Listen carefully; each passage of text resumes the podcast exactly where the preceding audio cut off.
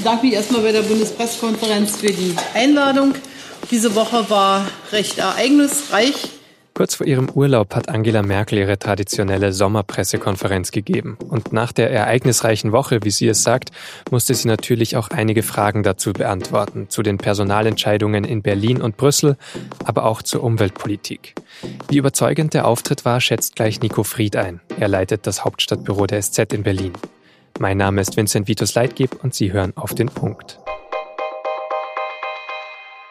Angela Merkel beginnt ihre Pressekonferenz am Freitag wenig überraschend. Sie spricht über die Wahl von Ursula von der Leyen zur EU-Kommissionspräsidentin. Und sie spricht über die drängendsten Aufgaben der EU. Iran, Ukraine, Migration und Umweltpolitik. Dass gerade von der Leyen das bald alles mitbestimmen muss, kommentiert Merkel so.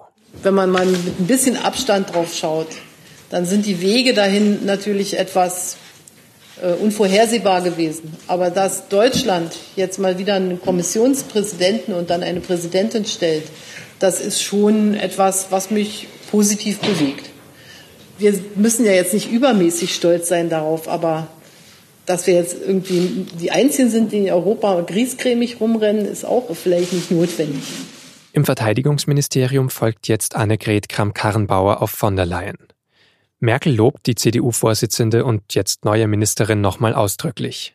Annegret Kramp-Karrenbauer ist eine erfahrene Persönlichkeit und als Parteivorsitzende zeigt sich damit auch, dass sie das politische Gewicht für dieses Ressort mit einbringt, was natürlich auch sehr wichtig ist und deutlich macht, dass die CDU und damit auch die Union für Sicherheit und Verantwortung auch im Außenbereich stehen. Inhaltlich war in der Pressekonferenz sonst vor allem das Thema Klimaschutz wichtig. Vielleicht alleine deshalb, weil gleichzeitig zur Pressekonferenz wieder demonstriert wurde. Fridays for Future in Berlin mit Stargast Greta Thunberg. Merkel beschreibt sogar den Einfluss der Bewegung auf ihre Politik. Sie haben uns sicherlich zur Beschleunigung getrieben die Ernsthaftigkeit, mit der Greta, aber auch viele, viele junge Leute uns darauf hinweisen, dass es um ihr Leben geht und dass ihre Lebensperspektive einfach eine weitaus längere ist, die hat uns schon noch mal äh, dazu gebracht, auch ähm, sicherlich entschlossener an die Sache heranzugehen. Und über den Auftritt der Kanzlerin spreche ich jetzt mit Nico Fried, der aus Berlin zugeschaltet ist. Herr Fried, welchen Eindruck hat Angela Merkel denn heute auf Sie gemacht? Es war eine Sommerpressekonferenz wie in den vergangenen Jahren auch. Also man kann sagen, sie war wie immer und das ist ja nach äh, den vergangenen Tagen durchaus schon eine besondere Nachricht, wenn Sie äh, sich erinnern an die Berichterstattung auch über Ihren Gesundheitszustand, über diese Zitteranfälle und die Frage, ob da möglicherweise mehr dahinter steht. Nein, sie war so wie immer, sie war sehr konzentriert. Es war ein, ich würde sagen, souveräner Auftritt und man hat keinerlei äh, Zeichen von Schwäche oder so etwas erkennen können. Die Frage, wie geht's Ihnen, hat sie einfach nur weggelacht im Prinzip und gesagt, es geht mir gut. Ja, sie hat äh, auch gesagt, sie können davon ausgehen, ich kann äh, meinen Aufgaben nachgehen.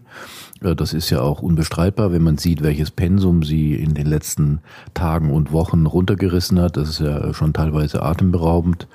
Und sie hat äh, wiederholt, dass man davon ausgehen dürfe, dass sie auch selber Interesse daran hat, an ihrem äh, Gesundheitszustand. Denn wenn in zwei Jahren ihre politische Tätigkeit endet, dann würde ja ein zweites Leben sozusagen beginnen. Und da wäre ihr schon auch daran gelegen, dass sie das auch gesund leben könne. Sie hat die Personalentscheidungen der vergangenen Tage gelobt. Wie wichtig waren denn diese Entscheidungen für Merkel aus Ihrer Perspektive?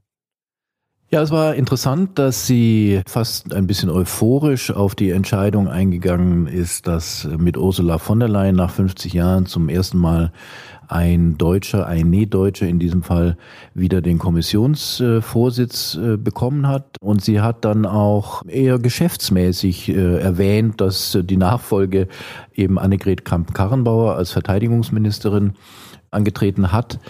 Ich glaube, für Sie persönlich sind beide Entscheidungen wichtig.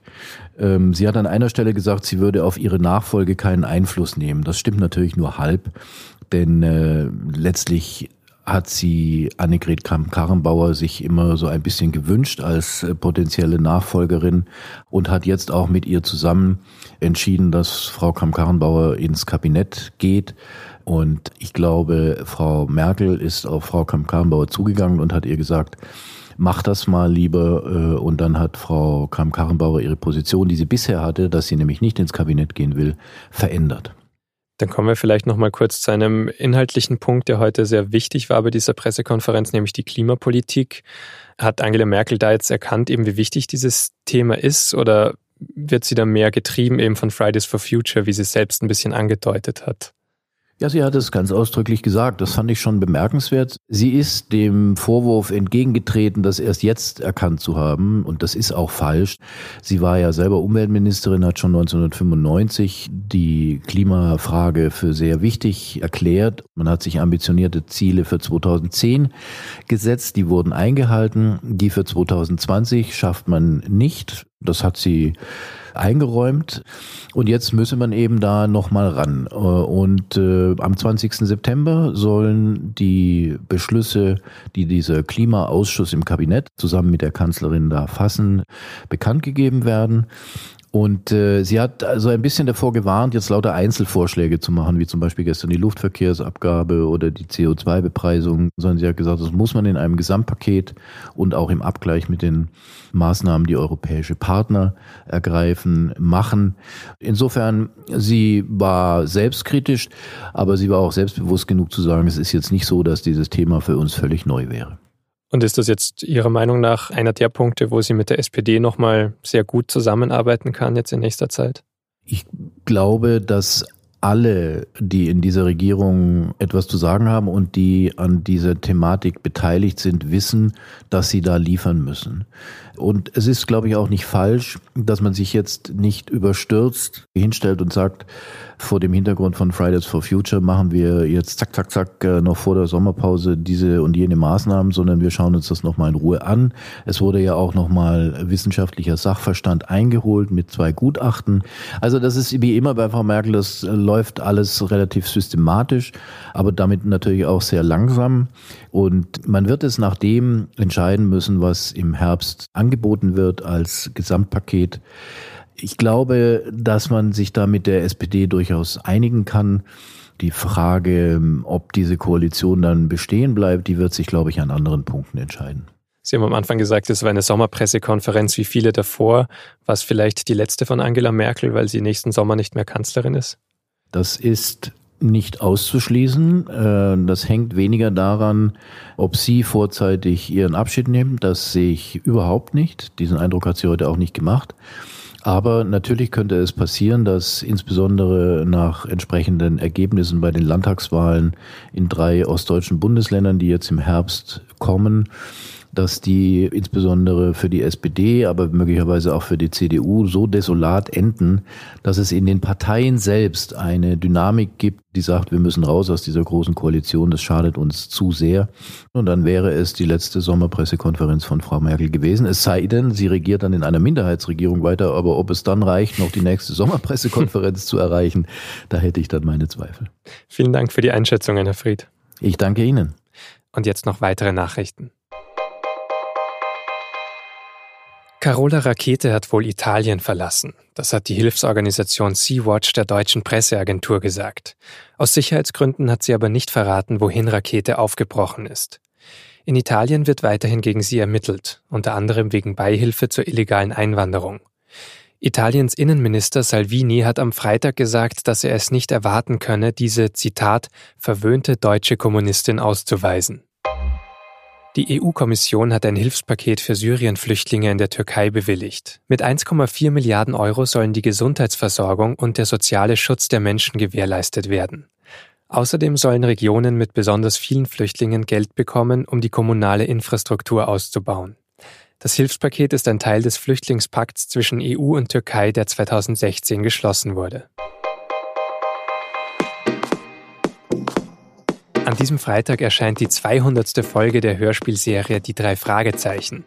Und seit 40 Jahren werden darin die drei Nachwuchsdetektive von denselben drei Sprechern gespielt. Was heute so klingt. Kollegen, wir haben einen neuen Fall! klang in den 80er Jahren noch so. Daher sind die drei Fragezeichen das Markenzeichen unserer Detektivfirma. Mehr über die drei Fragezeichen lesen Sie in der Wochenendausgabe der SZ. Mit Digital-Abo gibt's den Text und noch viel mehr Hörbeispiele schon am Freitagabend. Redaktionsschluss für Auf den Punkt war 16 Uhr. Ein schönes Wochenende.